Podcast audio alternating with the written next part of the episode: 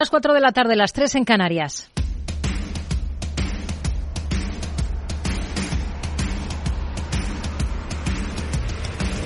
No decida lo que hará el mercado. No se salte las normas de su operativa. No se deje dominar por sus emociones. Mercado Abierto con Rocío Arbiza. Muy buenas tardes. Recortes generalizados en las bolsas. El repunte de los intereses de la deuda y la expectativa de más subidas de tipos de las esperadas activa el freno y la conclusión es que tenemos ventas en los mercados de renta variable mientras desde los bancos centrales se afanan en insistir en que nada de dar por cantada una victoria en la lucha contra la inflación. Hoy ha sido la miembro del Consejo del Banco Central Europeo, Isabel Schnabel, la que ha dejado claro que la eurozona está lejos de esto y llama la atención sobre el hecho de que el mercado subestima la persistencia de la inflación. Hoy mismo los precios de producción en Alemania, que se moderan hasta un repunte del 17,8%, pero menos de lo esperado, son una muestra más de que se puede prolongar el ciclo alcista de tipos del Banco Central Europeo. Baño de realidad que se repite tras la insistencia de varios miembros de la FED en estos últimos días en la misma línea. A esta hora, al otro lado del Atlántico, en Wall Street, lo que tenemos son números rojos generalizados, caídas sobre todo para el Nasdaq 100 que superan el 1% ante un fin de semana más largo de lo habitual. El lunes no hay sesión porque es el día del presidente en Estados Unidos. Tenemos al dólar al alza, el euro frente al billete verde en cotas de 1,06 unidades y tenemos el rendimiento del bono a 10 años americano en el 3,88%, aunque ha llegado a tocar el 3,90 en las últimas horas, máximos del ejercicio y muy lejos del 3,4 con el que arrancaba este mes de febrero. Todo en un día con referencias macro aquí en España, un dato de deuda pública que repunta más de 75.000 millones en el último ejercicio hasta los 1,5 billones, pero que modera su peso sobre el PIB al 113,2%. La vicepresidenta económica, Nadia Calviño, en todo caso, presume de rigor fiscal. La ratio de deuda pública sobre el PIB ha bajado en más de cinco puntos porcentuales en un solo año, lo que confirma el fuerte compromiso de nuestro Gobierno con la responsabilidad fiscal y la gestión eficiente de los recursos públicos. Calviño, que acaba de recibir luz verde de Bruselas para el tercer pago para España de los fondos europeos, 6.000 millones más. La valoración positiva de la Comisión Europea es una muy buena noticia, que confirma que España está cumpliendo el calendario de hitos y objetivos y pone en marcha el procedimiento para el tercer pago de fondos europeos Next Generation de 6.000 millones de euros. A partir de ahora, los países miembros de la Unión tienen cuatro semanas para dar su visto bueno al pago, que de confirmarse elevaría a más de 37.000 millones el total de lo recibido por España. Una vicepresidenta que ha vuelto a hablar del alza de los precios en la alimentación tras esa propuesta de Unidas Podemos de bonificar el 14,4% sobre el precio de la cesta básica de alimentos. Dice que tomarán decisiones que se basen en un análisis serio de la realidad y que tengan el máximo impacto y el menor riesgo de tener efectos negativos. Mientras aquí, en Capital Radio, desde COAG, rechazan de plano la propuesta para su responsable de mercados agrarios, Andoni García, topar los precios de los alimentos es inasumible topar los precios de los alimentos acabaría incidiendo directamente eh, en toda la cadena y como la parte más débil de la cadena eh, siempre es el productor, acabaríamos eh, recibiendo precios por debajo de los costes de producción y esto es inasumible. Y todo mientras el presidente del gobierno, Pedro Sánchez, sigue de gira europea previa a la presidencia española del Consejo de la Unión, hoy parada en Eslovenia para verse con su primer ministro y señalar como prioridad insistir en el impulso de la reforma del mercado energético en Europa. Este viernes, por cierto, los contratos europeos de futuros del gas natural, los negociados en la plataforma holandesa TTF, han llegado a bajar por debajo de los 50 euros por megavatio hora, algo que no ocurría desde agosto del 21. Por lo demás, pendientes de la vivienda, porque tenemos el dato de cierre de compraventas del último ejercicio, se cierra con la cifra más alta de operaciones desde 2007. A pesar del descenso de más del 10% de diciembre, el incremento anual es del 14,7%. A partir de las cuatro y media de la tarde vamos a relacionar música clásica con economía en este programa de la mano de Alexis Ortega de Finagentes Gestión. A las cinco y media hablaremos de depósitos. ¿Por qué la banca española va mucho más rezagada que la de otros países a la hora de remunerar los depósitos en el actual contexto de subidas de tipos de interés? Lo vamos a analizar de la mano de Alberto Valle de la consultora Acureisi. Y en el tramo final del programa, a partir de las seis, tendremos consultorio de bolsa con Roberto Moro de Roberto Moro mercadoabierto.com y Jorge del Canto, director de inversiones de Merisa Patrimonios. Esto es Mercado Abierto en Capital Radio. Comenzamos. Tardes de Radio y Economía. Mercado Abierto con Rocío Arbiza.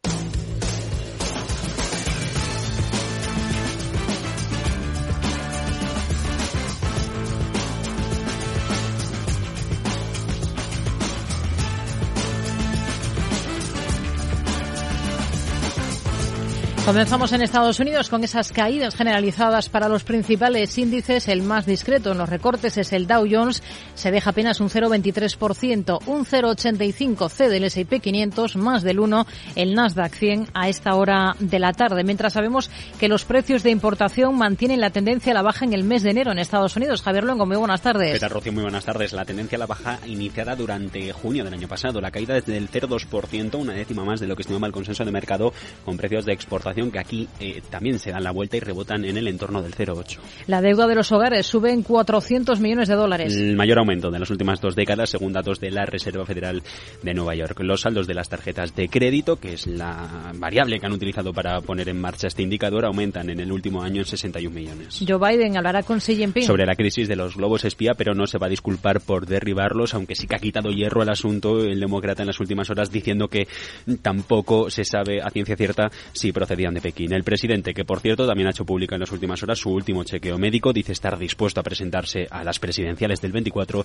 para conseguir su reelección. Ya han hablado hace horas Janet Yellen y Nadia Calviño, mantienen una conversación telefónica. Sí, han tratado en esta conversación prioridades del Fondo Monetario Internacional por aquello de que la española es ahora responsable de política y la cooperación ante la guerra de Rusia en Ucrania. Así, la secretaria del Tesoro ha expresado por su parte la voluntad y según un comunicado de nuestro ministerio en utilizar a España como conexión con América Latina. Goldman Sachs espera tres alzas de tipos este año. En un cuarto de punto porcentual cada una, lo que dejaría la tasa terminal, es decir, el momento en el que van a empezar a bajar sobre el 5,5% por la parte alta de la horquilla, mientras que los mercados descuentan que para julio estén en 5,3%. Apple comienza a despedir a contratistas. Cuenta en New York Post que, que los despidos ya han comenzado, que han afectado a ciertos contratistas, algunos de los cuales trabajan directamente con los de Cupertino en ciertos proyectos hasta 15 meses vista. Dimite la consejera delegada de YouTube. Tras casi una década en el cargo, Neil Mohan va a ser director de productos de la plataforma, va a ocupar este puesto que dejan vacante Susan Boksicki. En todo caso, en el comunicado de su salida confirma la exdirectiva que prevé en el largo plazo asumir un papel asesor en Google y en la matriz Alphabet. Hoy miramos de nuevo a Tesla, llama revisión a 362.000 coches en Estados Unidos. Por un fallo de seguridad en el software de conducción autónoma. El regulador de las carreteras del país señala que los vehículos afectados pueden exceder el límite de velocidad o hacer maniobras peligrosas. Por cierto, que a todo esto, Rocío, también Tesla ha despedido en las últimas horas a trabajadores en Nueva York por los intentos de sindicalización. Bank of America planea despedir a 200 banqueros. Y se suma así a la oleada de adelgazamiento de plantillas que vive la, banca de, la banca de inversión en Wall Street, que está acusando la caída de actividad de fusiones, de salidas a bolsa y la subida de costes derivada de la inflación. En todo caso, se esperan novedades en las próximas semanas. Chevron va a enviar 100.000 barriles diarios de crudo venezolano. Bajo una licencia de acuerdo con el Tesoro. La petrolera estadounidense ha recibido y exportado tres cargamentos de los mismos destinos en lo que va de febrero, tras reanudar las operaciones en diciembre. DER supera previsiones del mercado con sus cuentas. Beneficio por acción, 6 dólares 55 centavos, ingresos cercanos a los 13.000 millones, con una guía de previsiones para el año que viene que se queda en una horquilla de hasta 9.250 millones. Mientras Autonation registra ganancias trimestrales récord. Ah, sí, aquí el BPA ajustado está en los 6 dólares 37 centavos para el cuarto trimestre, que cierran con 6.700 millones en ingresos. Para todo el conjunto del año, la pata de las cuentas, esta de los ingresos, aumenta bruscamente un 16% con respecto a 2022. Dordas eh, anuncia una recompra de acciones adicional de 750 millones. Por lo que la firma espera una dilución neta en el 23 que de alrededor del 2%. La compañía a lo largo del 22 recompró mm, casi 6 millones de títulos por unos 400 millones. Y Mundo Cripto, Estados Unidos acusa a Terraform y a su director de fraude por la caída de Terra USD y Luna. La Comisión de Bolsa y Valores acusa formalmente a la compañía, su principal asesor Won, un surcoreano residente en el país, ahora fugado de la justicia por orquestar un fraude multimillonario que parcialmente tuvo lugar en el país desde 2018 hasta el 22. Son los protagonistas del día en el principal mercado del mundo, en Estados Unidos, a los que nos vamos a acercar con Candela Casanueva, gestora de Renta 4 Gestora. Hola Candela, ¿qué tal? Muy buenas tardes. Hola, muy buenas tardes, Rocío. Bueno, hoy ha flojeado bastante por el lado macro la sesión en el principal mercado del mundo, en Estados Unidos. ¿En qué punto están las cosas ahora? Tenemos recortes generalizados para los índices y, tenemos también algunas expectativas, por ejemplo, ahora de Goldman Sachs señalando que espera ahora otras tres subidas de tipos por parte de la Fed en este ejercicio. ¿Ustedes? Bueno, sí, al final, tras conocer el pasado martes unos datos de inflación en Estados Unidos en línea con el consenso, al final es el, noveno mes consecutivo con inflación desacelerándose, si bien es cierto que, a un menor ritmo que en otros meses anteriores. Y luego, por otro lado, las declaraciones de más hawkish de ayer de dos miembros de la FED, pues bueno, nos mantenemos cautos. Eh, seguimos en línea con el consenso, estimando una subida de 25 puntos básicos en la próxima reunión de la FED y, pero bueno, no obstante, hace unos días la probabilidad de una subida mayor era prácticamente nula y tras los últimos acontecimientos, pues sí que la hemos visto incrementada. Al final, la curva de, expectativas de tipo se ha desplazado al alza en los últimos días, ubicándose el tipo de llegada por encima del 5,3%. Pero bueno, antes de la próxima reunión ya estarán disponibles datos como el informe de empleo y el IPC de febrero, por lo que tendremos los, eh, los ojos puestos en estos datos para poder valorar las próximas subidas. Si miramos a valores a protagonistas, tenemos a ADER después de presentar resultados con una subida de más del 5,5%. ¿Qué, ¿Qué le han parecido esos números del gigante de maquinaria agrícola? Bueno, al final los resultados han sido muy buenos, han batido en las estimaciones de consenso en BPA y también han subido la guía de cara al 2023. Y bueno, con carácter general nos encontramos muy positivos en la compañía. Al final, 2022, como todos sabemos, ha sido un año marcado por la inflación y tras el estallido de la guerra entre Rusia y Ucrania, los precios de los productos agrícolas se, dispararon, lo que ha generado unos resultados extra para los agricultores, pudiendo ellos incrementar al final su CAPEX invirtiendo en maquinaria nueva, lo que por consecuente ha beneficiado mucho a DIR eh, durante los últimos trimestres, la cual ha vivido al final una fuerte sobredemanda durante, durante estos trimestres. Pero bueno, no obstante, consideramos que, este es un efecto puntual por la situación vivida y que los ingresos tenderán hacia la normalización de cara a los próximos trimestres, pudiendo incluso sorprender a la baja en caso de que la recesión sea peor de, lo que descuenta el mercado. Tenemos eh, tono positivo, como vemos, alzas claras para esta compañía, para DIR. Se están cotizando las cuentas de anoche de Apply Materials. ¿Cómo las ha visto? El valor está de momento con alzas del entorno del 0,9%. Efectivamente, al final la compañía de, maquinaria para la fabricación de semiconductores presentó anoche eh, unos resultados que sorprendieron también al alza, superando en 0,1 dólares las previsiones de BPA y emitió un sólido pronóstico de ventas para el trimestre actual. Al final, la caída en la demanda por la parte de demanda ilógica se ha visto contrarrestada por la fuerte demanda de semis dedicados al Internet para las cosas y por la parte industrial, entre los que han destacado la fortaleza de la demanda en el sector automovilístico y para sensores el sector de semiconductores nos gusta de, cara a largo plazo, ya que cuenta con una demanda creciente y cada vez serán más utilizados. Pero bueno, no obstante, destacar que es una industria muy cíclica, donde suelen surgir muchos desajustes entre la oferta y la demanda, porque al final la demanda crece de forma lineal, pero la oferta crece de forma escalonada al incrementar la capacidad. Entonces, consideramos que nos encontramos en un momento donde la inversión en CAPEX ha crecido significativamente, eh, provocado principalmente por la pandemia, donde la demanda se disparó y se invirtió mucho para, para incrementar la capacidad. Y pese a que ya hemos visto eh, el pico en inversiones, esperamos unos resultados flojos en el corto plazo, con ingresos desacelerándose para 2023 y 2024, yendo hacia, hacia unos niveles normalizados.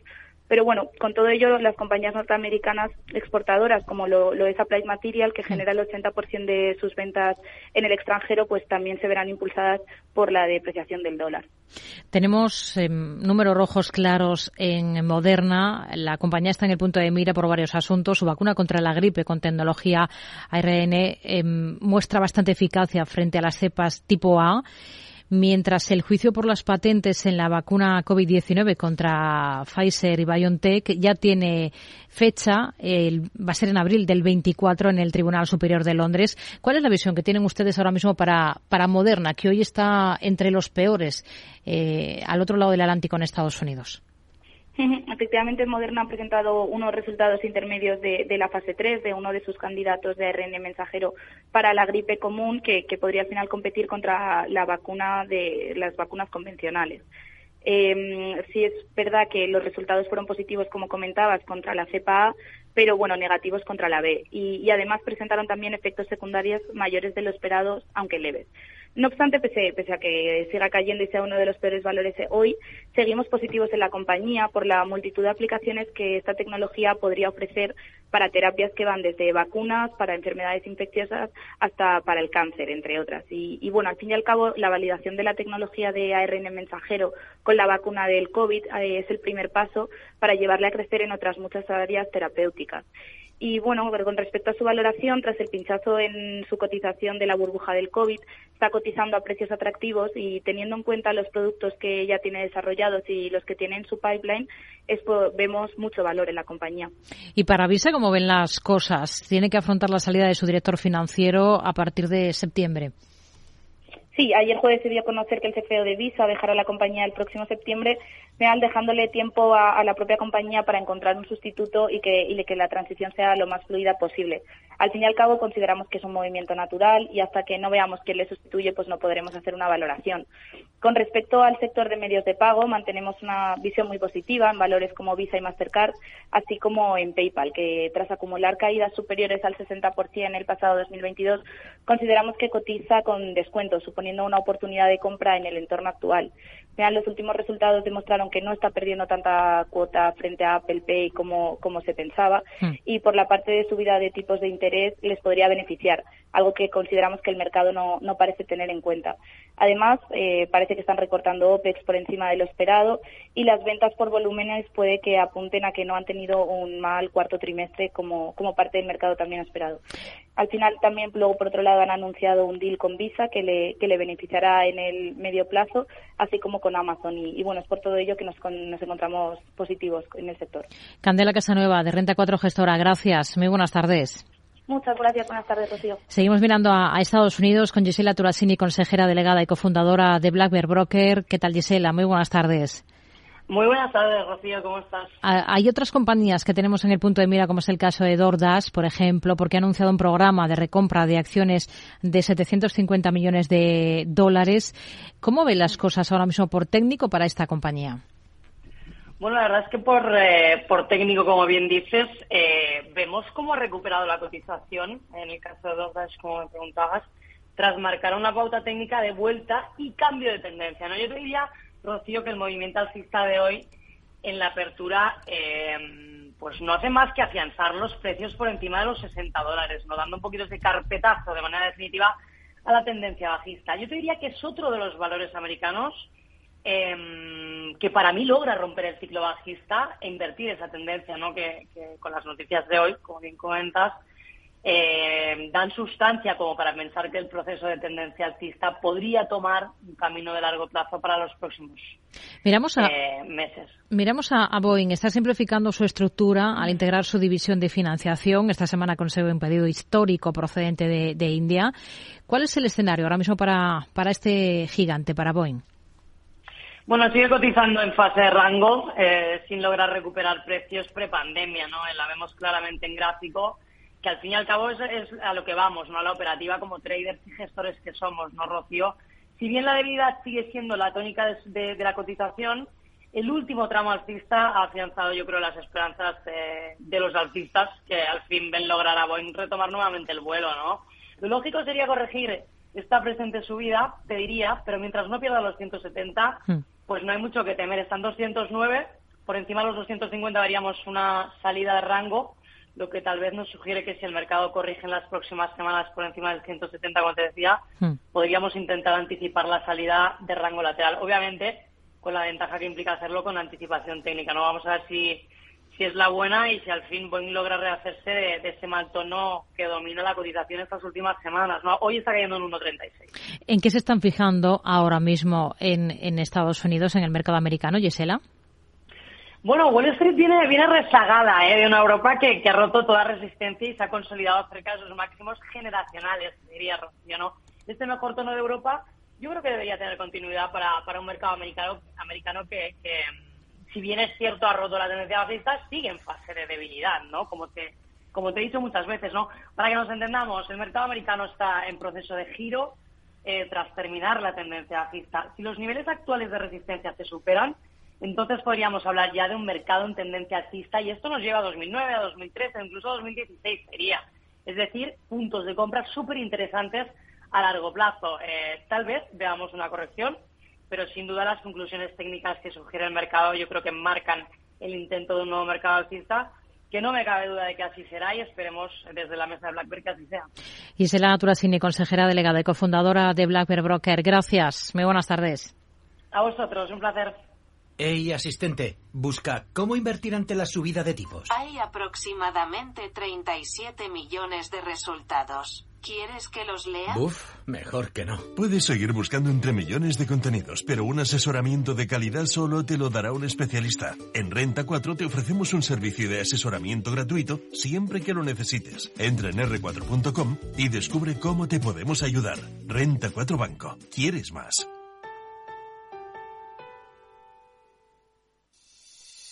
¿Te atreves a coger las riendas de tus inversiones? Caser Asesores Financieros te ofrece la oportunidad de unirte a un grupo de profesionales independientes. Tendrás a tu alcance todas las herramientas necesarias para disfrutar de un asesoramiento diferencial, con el respaldo de una de las aseguradoras líderes en el mercado. Caser Asesores Financieros, seguros de tu inversión.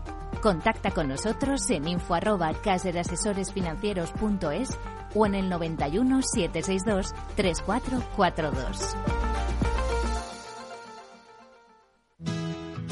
Tienes claro lo que quieres. En Cuchabank te lo ponemos fácil. Hipotecas Cuchabank, donde terminan las comparaciones. Más info en cuchabank.es.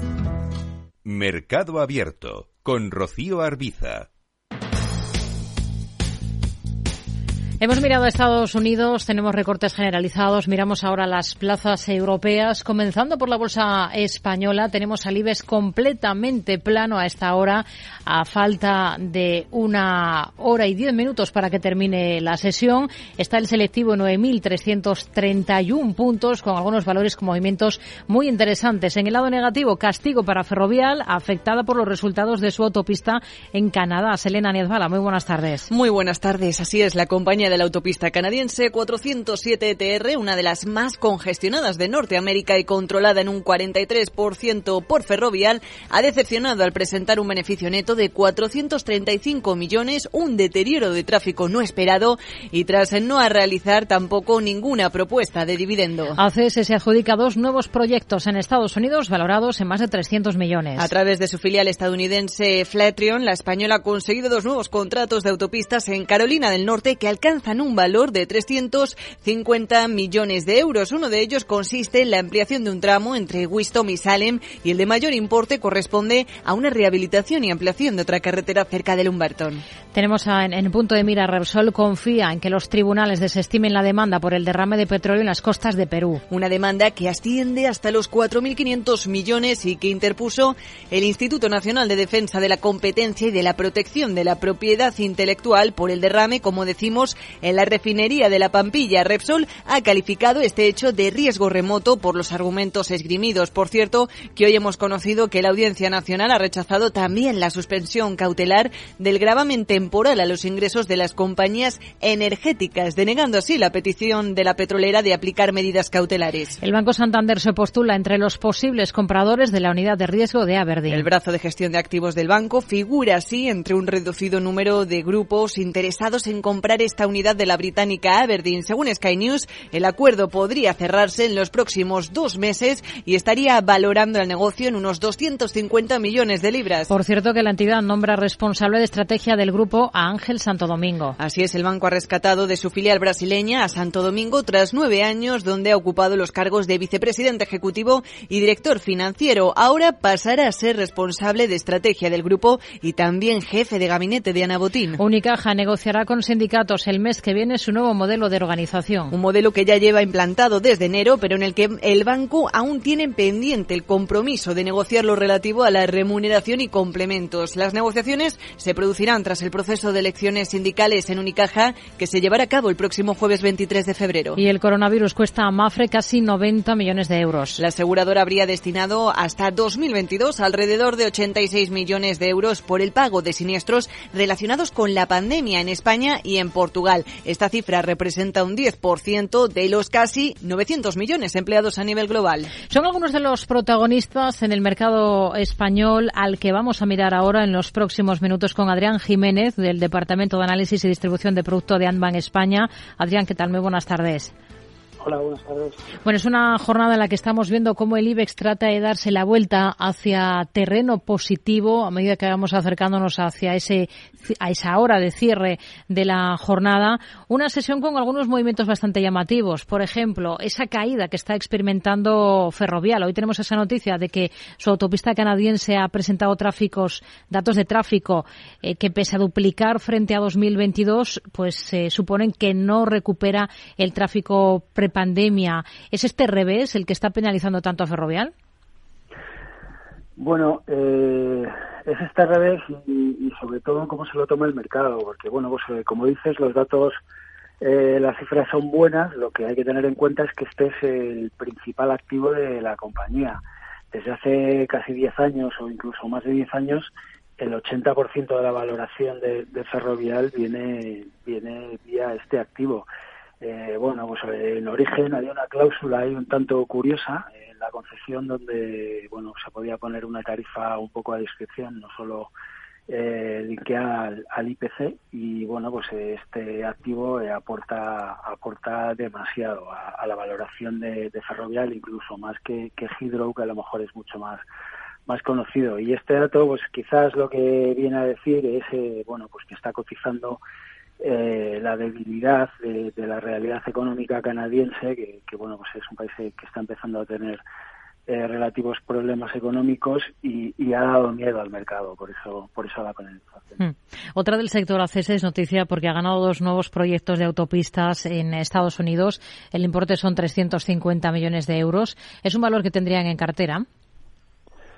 Sí, es un valor que nos gusta desde hace tiempo. Eh, bueno, el contrato tampoco es que sea excesivamente grande, pero nos gusta la compañía y bueno, pues eh, la línea de lo que es este contrato, eh, bueno, pues cada vez se está se está metiendo más en este tema de infraestructuras concesionarias y eso nos parece bien, nos gusta mucho más esta esta vía que, que el tema de construcción, donde vemos mucho más riesgo, sobre todo ahora en periodos de de inflación. El problema, entre comillas, de la compañía pues es encontrar una buena oportunidad donde, donde invertir la caja que tiene desde, desde la venta de Cobra y cuando se le fue de las manos eh, la operación de Atlantia. Hmm.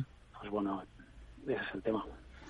Miramos a Repsol un día después de su presentación de resultados. ¿Cree que los tribunales peruanos van a terminar por desestimar esa demanda por 4.500 millones de dólares interpuesta en este país por el derrame de crudo en la refinería La Pampilla, que está operada por la compañía española, por Repsol? No sé qué les parece. ¿Con qué ojos miran ustedes ahora mismo a la petrolera?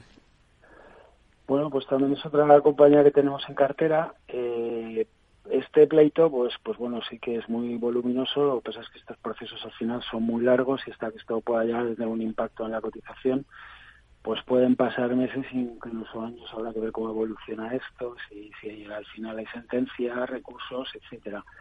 Eh, la compañía pues nos gusta ya desde hace, desde hace tiempo eh, esa bueno, pues, pues el cambio hacia, hacia esa eliminación de, energías fósiles y, ese cambio hacia más renovables. Esta semana pues está muy en, el candelero después de la presentación de resultados que han sido en línea a destacar sobre todo la mejoría en, los resultados financieros atribuibles a mayores resultados de las posiciones de tesorería y sobre todo eh, pues eh, lo que lo que más le ha movido esta semana seguramente ha sido la, el anuncio del plan de recompra para, para el primer semestre de este año, que bueno también estaba en línea con, con lo esperado, la compañía va a recomprar 35 millones de acciones, que son un 2,6% del capital. Hmm.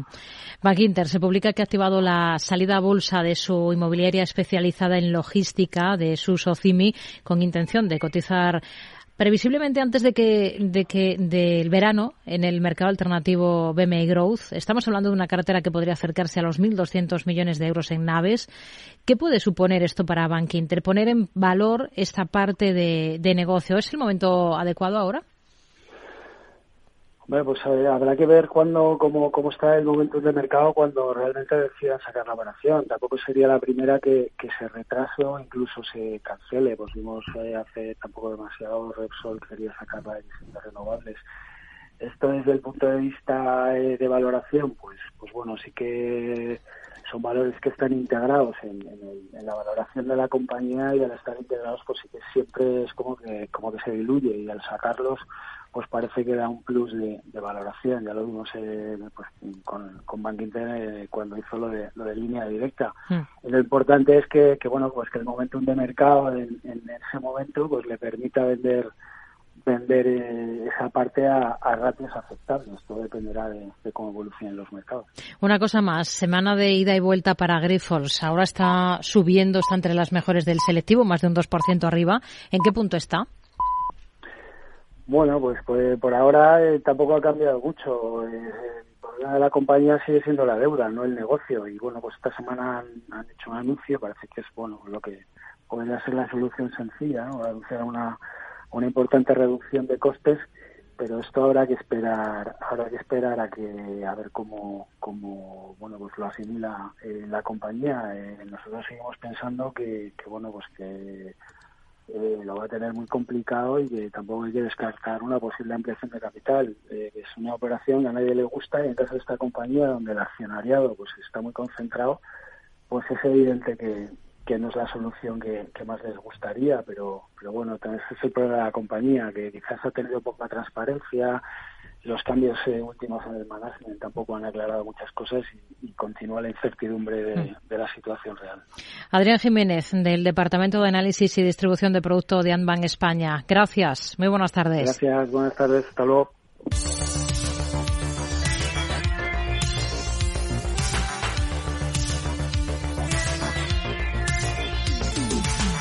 El IBEX que coquetea con el tono positivo a esta hora de la tarde. Si miramos al resto de plazas europeas, cuando apenas queda una hora para el cierre de sesión, tenemos al DAX muy plano también. El CFD de este índice alemán, según las pantallas de CMC Márquez, está apenas con una subida que no llega al 0,10%. Tenemos al selectivo de la bolsa francesa, al CAC 40, con recortes en estos instantes del 0,15%. Londres también con ligerísimos recortes de apenas el 0,10%, mientras que el selectivo Eurostox 50 camina con una caída del 0,42%. Buscamos protagonistas. ¿Qué nombres son los que destacan esta jornada, Selena Niezbala? Pues seguimos posando la mirada en esas cuentas empresariales y en concreto en la buena acogida que han tenido en el mercado hoy los resultados de Air France al informar que ha salido de pérdidas y que ha obtenido un beneficio de casi 730 millones de euros, un cambio de tendencia consolidado que deja atrás dos años de pérdidas eh, de la aerolínea francesa sin cambiar de mercado, aunque con una tónica muy distinta encontramos a la eléctrica estatal EDF. Registra pérdidas récord de casi 18.000 millones de euros por la bajísima generación en sus centrales nucleares e hidroeléctricas y por la obligación que le impulsó el gobierno de francés de vender a precio de saldo una parte de su producción. Y atención a la deuda estratosférica ya de la compañía que supera los 64.000 millones de euros en mínimos históricos Hemos encontrado hoy también a las acciones de Eutelsat porque reporta una ganancia semestral que no alcanza las estimaciones afectada por menores ventas de transmisión y mayores costes. A medida que el tercer operador satelital más grande del mundo continúa su cambio hacia la banda ancha y la telefonía móvil, un mercado, el francés, que también ha cogido hoy las cuentas eh, de lujo de la francesa Hermes, que aumenta su beneficio un 37% en 2022 y que propondrá el reparto de un dividendo de 13 euros por acción en su próxima junta de accionistas el 20 de abril. Nos movemos ahora al sector automovilístico donde tenemos resultados de la alemana Mercedes-Benz. Consigue elevar su beneficio hasta un 34%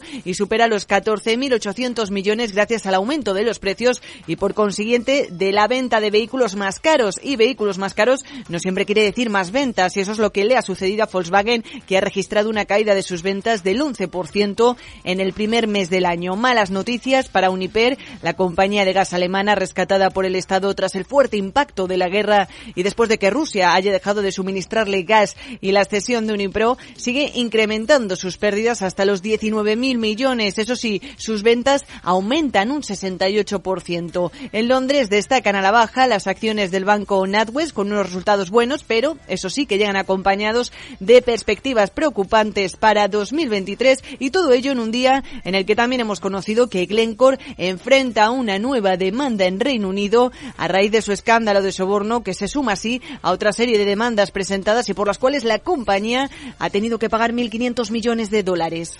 Protagonismo para todos estos títulos. Vamos a mirar desde el punto de vista técnico algunos de ellos con, con la ayuda de Luis Benguerel, analista independiente. Luis, muy buenas tardes.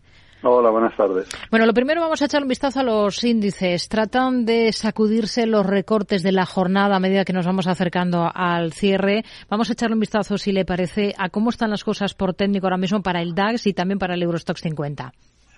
Sí, la verdad es que después del giro de ayer, pues parece que están intentando recuperar y, y que de momento están en máximos intradía. En el caso del DAX, la resistencia más importante se mueve en torno a los 15.650 y el soporte importante está en los 15.000. En el caso del Eurostox, su resistencia más importante está por encima de los 4.300, 4.315 y el gran soporte en niveles de 4.200 y vamos a ver si de cada la semana que viene son capaces de romperlos. Si miramos a valores, hemos mencionado varios que han presentado resultados en Europa esta jornada, que han sido muchos. Por ejemplo, Allianz, la compañía aseguradora alemana, que en bolsa está recortando ahora más de un 2%. ¿Qué niveles vigilaría en esta compañía? Bueno, mucha prudencia. Ha perdido el primer soporte importante que tenía en 218. En el intradía incluso ha llegado a perder el segundo gran soporte que es en niveles de 217. Ahora mantiene un ponding por debajo. Veremos en caso de que confirme, cosa que parece que sería siendo esta hora, eh, la siguiente zona importante se mueve en torno a los 208 y también sería romper un poco el canal alcista que venía dibujando desde octubre, por lo tanto, mucha prudencia con el valor. Hoy tenemos en el lado opuesto a Mercedes-Benz, hasta hace poco Daimler está liderando las alzas dentro del DAX, casi un 3% de repunte. ¿Le gusta por técnico? Sí, sí, muy bien. Ha roto la primera, la gran resistencia que tenía en el corto plazo en torno a los 73,30. Lo ha roto con hueco de momento de escape. El siguiente gran resistencia se mueve en torno a los 77, que son los máximos de enero-febrero del año pasado. Y todo apunta, parece que iría a buscarlos de cara a las próximas jornadas. Y el gran soporte que no debería perder es en torno a los 71,30. Hermes, vamos a mirar al mercado francés. Es otra de las que ha presentado resultados esta jornada, con ventas que repuntan casi un 23% en el último trimestre, en el cuarto de 2022. Situación técnica de la compañía ahora. Bueno, también pinta bien. Eh, vimos un intento de rotura muy fuerte en febrero, de, a principios de febrero, eh, y no pudo con él. Eh, la resistencia está ahí en 1775. Luego corrigió que sería un poco el soporte de 1650. Parece que de cada la próxima semana va a ir a tantear esa resistencia y a ver si la rompe para buscar nuevos máximos. EDF también es otro de los protagonistas en el mercado francés por sus cuentas, las de la eléctrica estatal. ¿Cómo ve las cosas para la compañía? Bueno, está muy tranquila, está en un gran paralelo, se mueve entre 11,70 y 12 y de momento pues estaría fuera de valor. Hmm. ¿Y cómo ve la situación para Air France KLM, que ha salido de números rojos en el último ejercicio gracias a la contención de costes que ha llevado a cabo la compañía y al importante aumento de, de la actividad, todo hay que decirlo? Pues muy bien, lleva cuatro jornadas de giro importante, subidas con fuerza, supongo que alguien sabía o preveía algo eh, ya ayer rompió la resistencia importante que se movía en torno a los 1,60. Hoy ha ido directamente a buscar la segunda gran resistencia que es en torno a los 1,85 al menos en el intradía que fue los mínimos, fue, fue la última gran resistencia que vimos en junio del año pasado y en caso de romperlo de cada semana que viene iría a buscar niveles de 2, 2,05. Hmm. Vamos a mirar también algunos de los destacados en la Bolsa de Londres. Encabeza las caídas, pues un par de componentes del sector financiero, sobre todo NatWest, que está cediendo más de un 6%, el antiguo Royal Bank of Scotland, protagonista por sus resultados, gana un 13% más en el último año, lanza un plan de recompra de acciones pero el valor está con esta fuerte caída que vemos en bolsa. ¿Cuáles serían los niveles a vigilar? Bueno, eh, hace un par de jornadas dio un susto, lo intentó recuperar, ahora eso pasa a ser una gran resistencia, que son los 300 peniques, y de momento el primer gran soporte se movería en torno a los 270, partiendo de que ha roto el canal alcista que venía dibujando desde octubre con el rebote de todos los mercados, por lo tanto, mucha prudencia, aunque la vela intradía no es tan mala, pero por lo yo, yo no estaría en el valor o sería muy prudente en caso de entrar. No es el único banco que cede. Tenemos a Lois, por ejemplo, con descensos superiores al 3,5% ahora mismo en la City. Luis Wenger, el analista independiente. Gracias. Muy buenas tardes.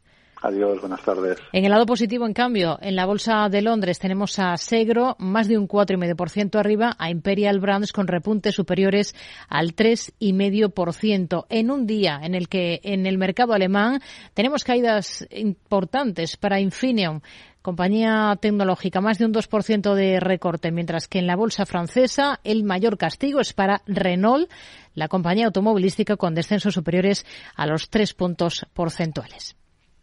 ¿Qué es ir más allá?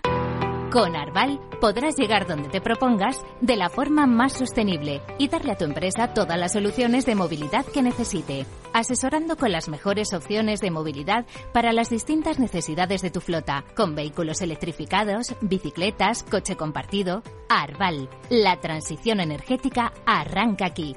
Más información en arval.es. Lauri, Decidido. La despedida la hacemos en Gandía. Prepara el bikini. Lauri, que en Gandía vive el ex de Jesse. Que nos vamos a Málaga. Lauri, que no. Que dan mal tiempo. A Bilbao. Pinchos y party. Lauri, una cosita. Que al final es despedida conjunta. Te hago administradora del grupo que no puedo más. En Renfe tenemos más de 1500 destinos para que siempre puedas llegar a donde quieras llegar. Nadie te da más. No todos los trenes son como Renfe. Renfe, tu tren. Mercado Abierto con Rocío Arbiza. Existen dos tipos de solución para un conflicto, la shakespeariana y la chejoviana. En las obras de Shakespeare acaba triunfando la justicia y resplandeciendo la verdad, pero no queda vivo nadie. En las obras de Chekhov, los protagonistas sobreviven, condenados a lamentar sus errores y a añorar lo perdido. Amos Oz, escritor israelí, premio Príncipe de Asturias de las Letras 2007.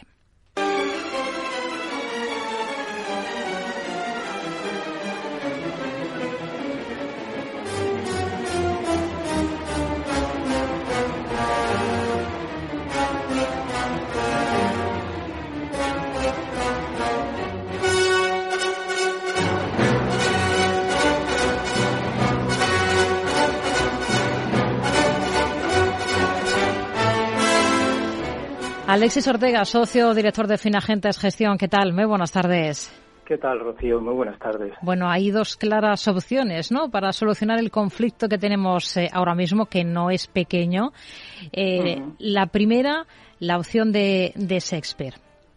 Sí, la opción de Shakespeare, como bien dice Amos Oz, pues es una opción en donde, bueno, todo se llena de grandes palabras, de grandes objetivos, de prácticamente no mirar un poco a, la actividad muy de corto plazo, sino de, de, medio plazo, con la idea de salvar un poco los objetivos finales de control de la inflación, por ejemplo, que es el momento ahora que todos los bancos centrales están centrados, o la guerra de Ucrania, por ejemplo, pero tiene un gran costo, que realmente no queda nadie vivo en, en, en la obra de Hamlet, que es la que he querido un poco en lo musical eh, ponerlo de fondo, eh, prácticamente ninguno de los personajes eh, vive. Y he puesto el poema sinfónico Hamlet de, de El propio Liszt no interpreta a un Hamlet dubitativo como suele entenderse por otros románticos que se derrumba ante su propia misión, sino por lo contrario, como un hombre emprendedor, un príncipe valiente que de alguna manera quiere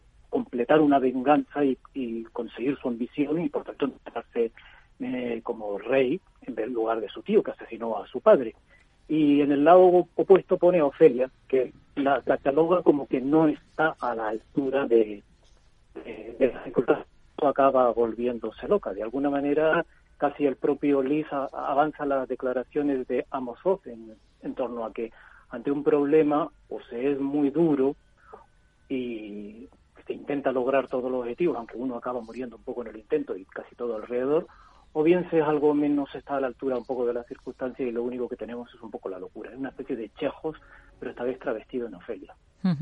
Y los problemas que tenemos ahora mismo para solucionar parece que se van enquistando, ¿no? Sobre todo el de la inflación. Esta semana ha sido interesante porque hemos visto varios datos que han hecho al mercado mm, reflexionar un poquito, replantearse esa euforia con, que tenía con respecto a que, por ejemplo, en Estados Unidos la Fed incluso en este 2023 comenzase a bajar eh, tipos después de alcanzar el, el pico y parece que la tozuda realidad pues ha dado una cierta bofetada en estos últimos días al mercado, ¿no?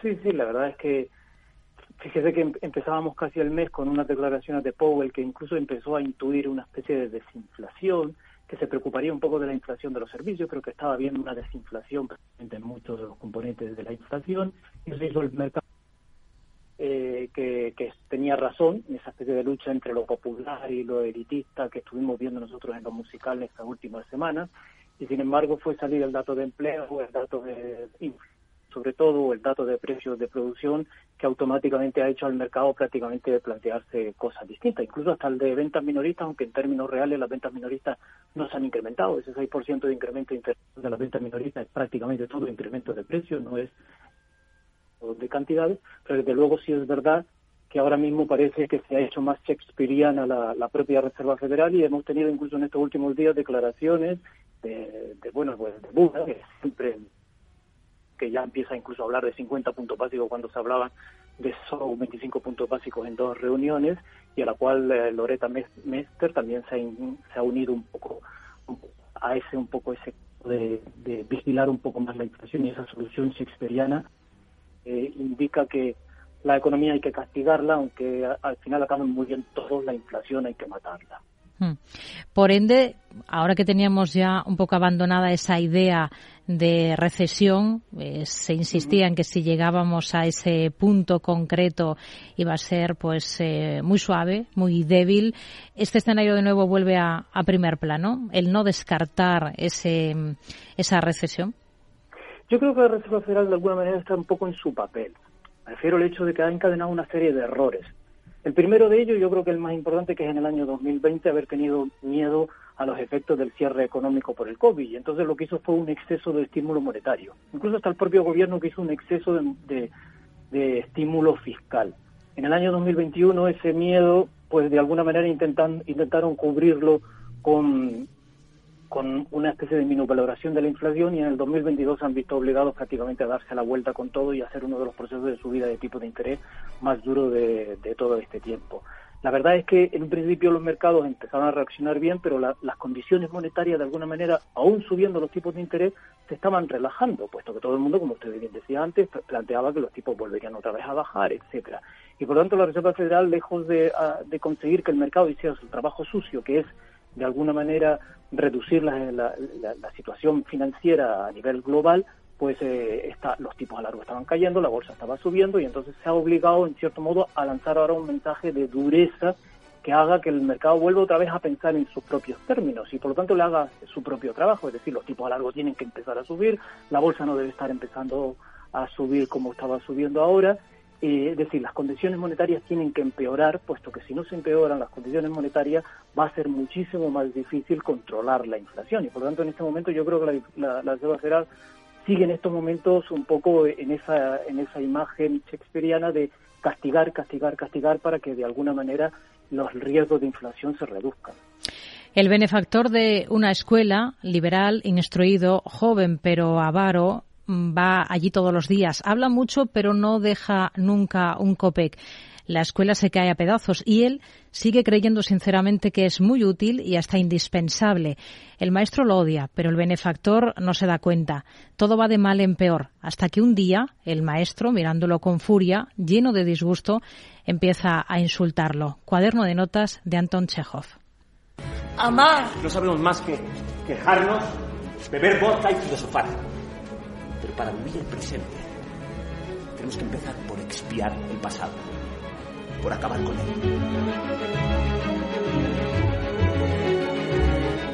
Y eso solo puede hacerse mediante un esfuerzo enorme, mediante el sacrificio constante. Bueno, segunda opción, la opción Chekhov. Hay que señalar que esto es un tráiler de, de, la producción del Jardín de los Cerezos de, de este autor.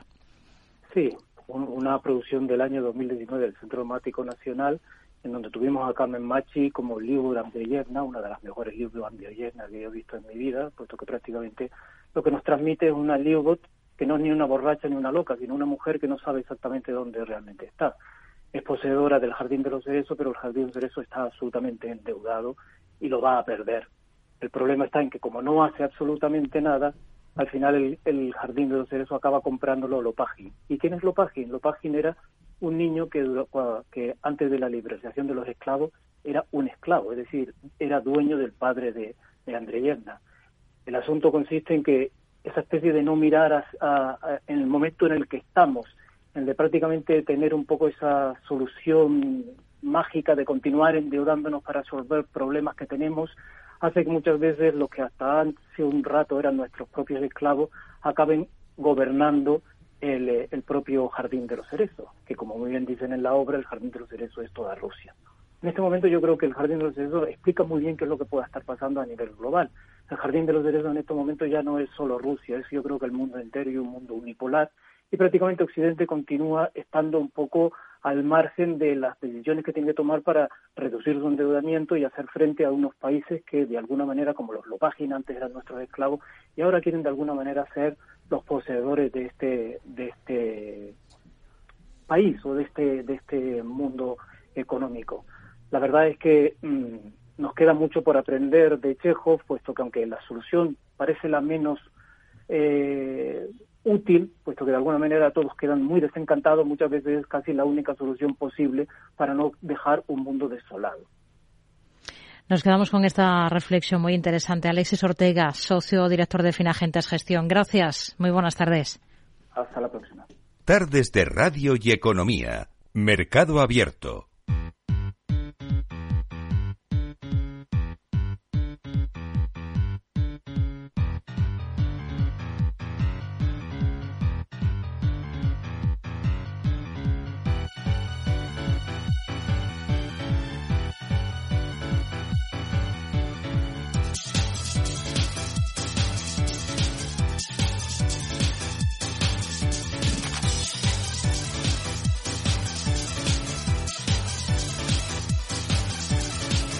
Pues abrimos nuestra sección de tecnología semanal en este programa de la mano de Selena Niezbala. Tenemos que comenzar mirando algunos despidos, algunas marchas. Una de las últimas noticias a las que estamos asistiendo en el ámbito tecnológico es la salida de la consejera delegada de YouTube, Selena. Así es, saltan las alarmas después de que la ejecutiva abandone el cargo casi una década después de llegar a él. La plataforma de contenido contará a partir de ahora con un nuevo liderazgo. Será Niall Mohan quien eh, fue incorporado por la propia Kiki hace unos nueve años y que desempeña desde hace tiempo tareas como director de productos de esta división. Mientras tanto, la ya exdirectora de YouTube dedicará su tiempo a facetas personales y a su familia. Es preocupante el paradero del fundador de China Renaissance que desaparece en medio de una crisis de este banco, de la entidad. Sí, el principal negociador de tecnología de China, Baofan, ha desaparecido. Según eh, su compañía, China eh, Renaissance,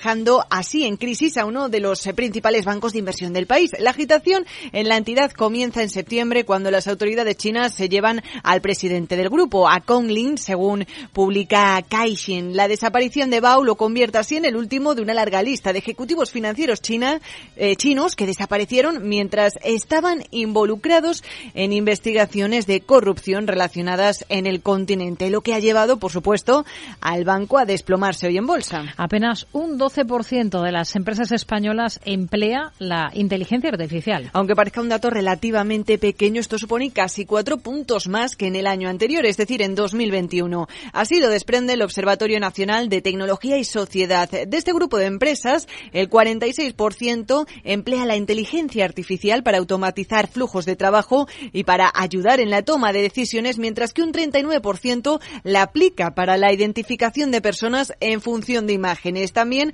tenemos una clara división por comunidades autónomas, siendo la Comunidad de Madrid la que presenta una mayor implantación de esta tecnología en las empresas españolas, seguida de Valencia, Aragón y Cataluña. Y atención porque a medida que cobra fuerza la inteligencia artificial, la fiebre por el metaverso parece que se va desvaneciendo. Pues sí, parece que la última además en abandonar sus planes en el metaverso ha sido la tecnológica Tencent, que habría decidido no seguir adelante con su idea de aventurarse en este hardware de realidad virtual, ya que las perspectivas económicas pues habrían llevado al gigante tecnológico chino a reducir costes y personal en su unidad de metaverso, según publica Reuters. El editor de videojuegos más grande del mundo tenía planes ambiciosos para el metaverso, en concreto para construir software y hardware de realidad virtual en una unidad XR de realidad extendida que lanzó en junio del año pasado y para la cual contrató a casi 300 personas. Una de las fuentes habría revelado algunos de estos motivos, ¿no? Que habrían llevado a la tecnológica a llevar a cabo este cambio de estrategia. Entre ellos, que no se espera que el proyecto fuese rentable hasta 2027, además de que la unidad también pues carecía de juegos eh, prometedores y aplicaciones. Tenemos eh, que hablar, como no, siempre en esta sección de Elon Musk, ahora porque ha pedido modificar el algoritmo de Twitter para posicionar sus propios tweets. Así es, todo se habría desencadenado por un tweet del mismísimo presidente de los Estados Unidos durante la Super Bowl. Joe Biden habría publicado algo en la red social relativo a este evento al mismo tiempo que el propietario de Twitter y para su, su sorpresa, pues con mayor repercusión. Esto habría enfadado tanto a Elon Musk que suponemos que avergonzado le llevó a borrarlo hasta de su cuenta de Twitter. Tampoco es que funcionara mal, porque tuvo 9 millones de impresiones, pero si lo comparamos con hasta las 29 millones de impresiones del tuit del presidente de los Estados Unidos, pues sí que es cierto que se queda muy por debajo, sobre todo si tenemos en cuenta que Elon Musk tiene muchos más seguidores que Biden. Esto es lo que habría llevado precisamente al multimillonario a ordenar de inmediato a sus ingenieros que modifiquen el algoritmo porque evidentemente algo no estaba funcionando bien. Más asuntos, más temas interesantes. Vamos a mirar al mundo cripto. El vicepresidente de Versailles Hathaway y el que fuese mano derecha de Warren Buffett carga una vez más contra las criptodivisas. Para sorpresa de nadie, porque Charlie Munger ha vuelto a referirse en términos despectivos a este tipo de activos digitales. Ha dicho que es simplemente ridículo que alguien compre estas cosas, que es una locura total, un juego estúpido y las llama también criptomierda. Además se muestra bastante cerrado con las personas que sí que están eh, más eh, positivas o a favor de estas criptodivisas. Las considera, dice, idiotas porque no son capaces de mostrar argumentos racionales en contra de su postura. Ya sabemos que Munger ha pedido más de una vez la cabeza de estas monedas digitales y también su prohibición en los Estados Unidos. Y terminamos aquí en España, terminamos con Telefónica que prueba la entrega de paquetes a través de drones conectados con 5G. El objetivo principal de este proyecto es evaluar cómo la red 5G puede facilitar el desarrollo e implantación de servicios con robots eh, voladores en entornos urbanos. El piloto consiste en el vuelo de drones conectados entre sí con diferentes elementos urbanos con el fin de entregar un paquete en un punto de recogida móvil, encontrando en su trayectoria otro don o lo que sería un aviso de una zona de área restringida. Para ello será necesario combinar varias tecnologías innovadoras como el 5G ya mencionado, que permite la comunicación en tiempo real con una baja latencia y un gran ancho de banda, así como otro tipo de tecnologías tan desconocidas a la par que innovadoras como la RTK, que es relativa a la navegación cinética satelital en tiempo real, Rocío. Bueno, pues son asuntos interesantes que tienen que ver con el mundo tecnológico, con lo que ha ocurrido en estas últimas jornadas en, eh, en el ámbito de la tecnología. Nosotros enseguida vamos actualizar, vamos a actualizar información, noticias, particularmente lo que ha ocurrido en esta hora de negocio y luego enseguida volvemos aquí en Mercado Abierto. Nada tiene que ver con tecnología. Una de las protagonistas en los últimos minutos es ArcelorMittal, la compañía cotizada aquí en España, porque la Comisión Europea ha dado esta jornada su visto bueno a una ayuda pública de 460 millones de euros ¿Para qué esta ayuda? Para aprobar, eh, para apoyar, perdón, la descarbonización de la planta de ArcelorMittal en Gijón. Considera que encaja en los objetivos del Pacto Verde Europeo y en la estrategia para el hidrógeno de la Unión Europea.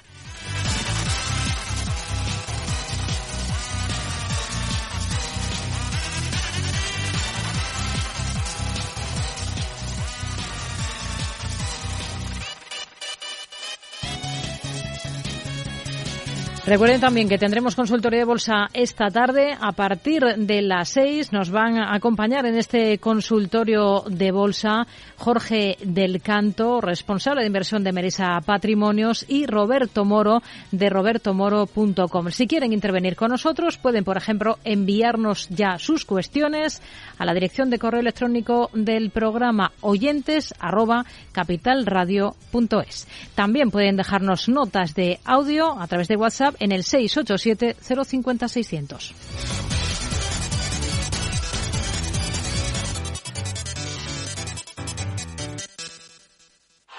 ¡Vaya acción!